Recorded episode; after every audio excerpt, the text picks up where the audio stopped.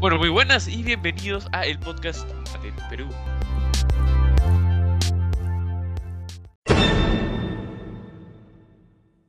Aquí desde la comisaría Alfonso Ugarte. Como ustedes saben, yo soy Ignacio, el jefe policíaco, y acá está eh, el resto, si les gustaría presentarse, por favor. Ah, yo soy la secretaria, mi nombre es Camila. Yo soy patrullero, soy Camilo. Yo también soy patrullera, soy Paula. Entonces, recuerden que, bueno, lo he mencionado en episodios previos, pero lo voy a mencionar una vez más. El propósito de este podcast es informarlos a ustedes sobre los problemas que, bueno, los policías conocen mejor que la mayoría y para concientizarlos, ¿no? Formar un poco de... poner a la población alerta, por así decirlo. Les informamos de los problemas y sus consecuencias para que ustedes vean que en verdad sí es algo importante, sí es algo que deben denunciar. Ese es el propósito de este podcast. Y eso lo hacemos a través de presentando evidencias, lo hacemos a través de presentando nuestras experiencias personales y demás. Ahora seguimos con el podcast. También no se olviden que somos que el programa de hoy vamos a hablar sobre corrupción y que lo vamos a hablar intentando hablarles de la mejor manera para que nos puedan entender y que piensen que los policías también son seres humanos. Somos como ustedes y tenemos vidas normales.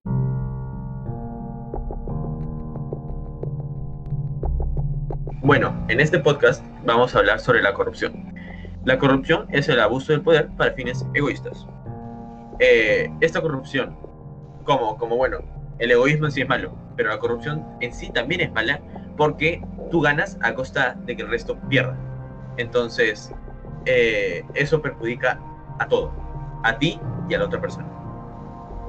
También ah, hace que la gente se perjudique económicamente porque los recursos que deberían de haber sido para la población son robados, lo cual resulta en que los servicios que se prestan no son suficientemente buenos, como colegios en los que se caen los muros, hospitales en los cuales las duchas se derraman, y la infraestructura tampoco. En un país con malos servicios públicos se alimenta la pobreza y el país no se puede desarrollar. Sí, además, si la población ve que las autoridades, que deberían ser los ejemplos, rompen la ley y quedan impunes, ellos tampoco respetarán las reglas. Si la ley no aplica a los políticos, ¿por qué aplicaría a mí? Por supuesto, pero me parece que mucho más allá de eso, o sea, en una base social, se crea y se acepta esta narrativa de que está bien lograr tus metas perjudicando a los demás. Hace unos años yo detuve un hombre que me dijo muy sabiamente, vivimos en una sociedad y si tú estás empeorando esa sociedad en la que nosotros vivimos, bueno, es importante recordar que tú vives en esa sociedad también y eventualmente se volverá tu problema también. Oye, pero Paula, yo hace unos cuantos días estaba leyendo un libro y me di cuenta de que habían bastantes héroes que eran corruptos.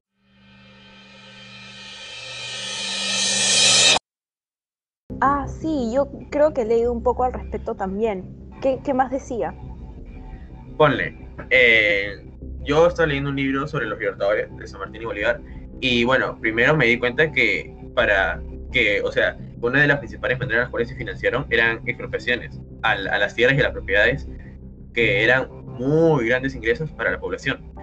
Y después de echar a los españoles, eh, además de que dejaron a la economía terrible, eh, no era su meta, no era que Perú se encuentre libre, sino apoyar a Chile y Argentina, que estos españoles no los puedan invadir luego y que ellos estén tranquilos. Y además, estos territorios que se deberían de dar a la población, se los dieron a, la gente que lo ayudaron. Y por eso es que fueron corruptos los libertadores. Wow, sí, es terrible, pero lo peor es que la corrupción ni siquiera comenzó ahí. Este, hubieron casos de corrupción desde los virreyes. Eh, desde que llegaron, vivieron a costa de favores, que después, cuando tuvieran un cargo, cuando asumieran un cargo, iban a, volver, a devolver usando recursos que no eran suyos. Además, los puestos de los virreyes eran comprados, era una inversión, no se hacía con la intención de liderar ni mejorar el país. Claro, y después de eso, eh, héroes, que ahora consideramos como héroes, tipo Ramón Castilla, Cáceres, también eran súper corruptos. Castilla le pagó remuneraciones a los dueños de los esclavos después de abolir la esclavitud como para mantenerlos callados y encima este, estuvo involucrado en un escándalo tipo Petroaudios, asumo que todos conocen el escándalo de Alan García, que creo que de ahí lo vamos a conversar un poco. Hizo un pequeño concurso para ver quién iba a diseñar un ferrocarril y sorpresa, sorpresa salieron sus dos mayores financiadores. Se investigó y resulta que había un truco ahí. Y encima, Cáceres, el segundo, que la gran mayoría lo conocemos como un gran estratega y gran presidente, hizo un golpe de Estado y de ahí mandó a su camarada de guerra a fusilar para complacer a los que lo mantenían en poder. No eran tan nobles como nosotros pensábamos. Bueno, eso sin contar los tiempos contemporáneos. El fin del régimen Fujimori Montesinos, a raíz de las grabaciones que revelaban planes corruptos para conservar el poder, significó el comienzo de la gran campaña anticorrupción de los próximos años. Y en los gobiernos de Paniagua y Toledo se hicieron los primeros avances. Irónicamente, en el gobierno de Toledo hubo corrupción. En el año 2004 se descubrieron audios del asesor de Toledo, o sea, César Almeida, y un agente de Montesinos en los cuales discutían la legal. En el mismo tiempo, un aliado de Toledo, Fernando Rivera, fue acusado en redes y se desprestigió, y el vicepresidente Raúl Díaz Canseco renunció al poder al reconocer que había realizado tráfico de influencias.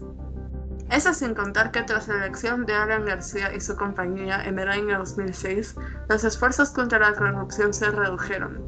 Pero, más importantemente, en el año 2008 ocurrió el peor escándalo en la historia del partido aprista, los petroaudios, referentes al tráfico de influencias y negociaciones impropias de funcionarios de, de Perú Petro. Como si esto no fuera suficiente, hacia el final del gobierno de Alan García, más de 10.000 casos de funcionarios coloniales habían sido detectados por la Contraloría. Y bueno, eso sin contar los casos recientes, ¿no? O de Brecht, el gobierno de PPK, entre otros. Pero bueno, no puedo decir nada, porque yo también he sido corrupta.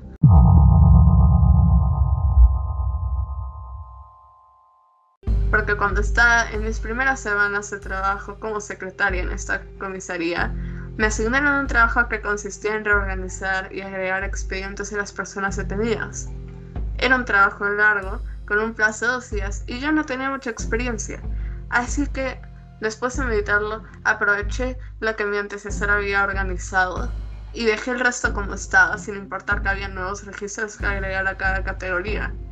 Nunca fui descubierta, porque yo me encargaba de esto, pero cuando alguna de las sentencias de los detenidos cuyos expedientes organicé esa vez terminaba, era mucho más difícil encontrar el expediente para modificarlo, sin, sin incluir la culpa que sentí después de eso. Y sí, Camila, no eres la única que conoce casos de corrupción. Eh, no sé si Paula se acuerde, pero eh, nosotros tenemos un ex compañero Benito, que él recuerdo que nos, que nos contó la anécdota muy bien antes de ser encarcelado, que vio un grupo extraño con bolsas en las manos y se dio cuenta que eran drogas. Sí, claro, le ofrecieron una gran suma de dinero para que se quedara callado y lo hizo. En verdad, la verdad, y bueno, yo como el jefe me gustaría serme guau, el ejemplo a seguir, pero tengo una confesión que hacer. En verdad, esa vez, hace unas dos semanas más o menos, cuando yo les dije que estábamos en una emergencia, un CM7, no era así, no era un CM7, estaba a punto de ser un PF, pizza fría. Prendí la sirena del patrullero para no sufrir el tráfico y bueno, en ese momento no me pareció nada extremadamente grave hasta que comenzamos a conversar del tema, pero ahora puedo ver que en realidad eso sí es un abuso del poder por más pequeño que pueda parecer. Bueno, entonces para combatir estos casos de corrupción, porque como comisaría debemos estar, debemos estar limpios, hemos decidido que vamos a aplicar medidas de transparencia. Yo ya no voy a organizar los documentos uh, sin supervisión, sino que va a haber una vigilancia de todo lo que de todo lo que yo procese y en general de los documentos. Y todos van a poder acceder a esos documentos y ver cómo los he organizado para que no pase lo que pasó esa vez. Además de que si yo cambio algo también se van a dar cuenta porque no solo tienen acceso a la organización, sino también a los documentos en sí. Ustedes también tienen acceso a ellos. Eso definitivamente nos va a venir útil en el futuro. Desde mi lado, lo que yo planeo hacer es asegurarme de que solamente pase gente limpia a esta comisaría. así vamos a mandar el mensaje de que este tipo de actos, la policía no te va a ayudar a llenar más tus bolsillos. Y si es que cometes un acto de corrupción, por más bien que hayas hecho previamente, simplemente eso es algo que no podemos tolerar. Además, debería haber una vigilancia total sobre nosotros para saber que en ningún momento estamos haciendo algo que no deberíamos y que va a traer muchos prejuicios para, para la comisaría y la población. No, claro, pero además de estos, de los casos que hemos dado y de cómo nosotros podemos combatir la corrupción desde nuestro lado, también les queremos pedir a ustedes, ciudadanía, ayuda, porque también piensen que si nosotros nos controlamos, también hace falta ayuda de la ciudadanía. También pónganse a pensarlo en lo moral. ¿Realmente vale la pena ser corrupto? Te vas a manchar por no pagar una multa. Además, como, bueno, estaba diciendo más o menos hace un rato, te va a terminar perjudicando a largo plazo, más allá de que te atrapen, que como hemos visto con hasta los corruptos más influenciales, los grandes políticos, eventualmente te van a atrapar, maltratas al mismo sistema en el que vives, te estás perjudicando a ti también. Y además, recuerda denunciar estos actos. Cuando veas que alguien se está. Cuando veas que alguien está cruzando la pista, a pesar de que el semáforo esté en rojo, denúncialo. Porque recuerda que todos los actos corruptos que las personas realicen te van a terminar perjudicando a ti como miembro de una sociedad. Por supuesto, y bueno, también recuerden que denunciar no es siempre traerlo directo a nosotros, a veces simplemente con un aviso o con decirle a la persona, oye, detente, lo que estás haciendo está mal. No necesariamente siempre lo tienen que llevar a las autoridades, porque bueno, eso ya sería como demasiados casos traídos a nuestra atención. Pero más allá de eso, les agradecemos por haber escuchado este episodio de nuestro podcast. Les agradecemos a todos. Ojalá puedan ver nuestras publicaciones en redes sociales. Muchas gracias a todos. Esperamos que ahora estén más atentos para denunciar cualquier caso de corrupción y no participar en ellos. Nosotros como policías cuidamos un lado, pero el otro depende de ustedes. Y eso sería todo por el día de hoy. Espero que entren al siguiente episodio y sigan aprendiendo más sobre los aspectos que no tanto conocemos o no tanto le prestamos atención de nuestra sociedad. Recuerden, siempre manténganse atentos, Perú.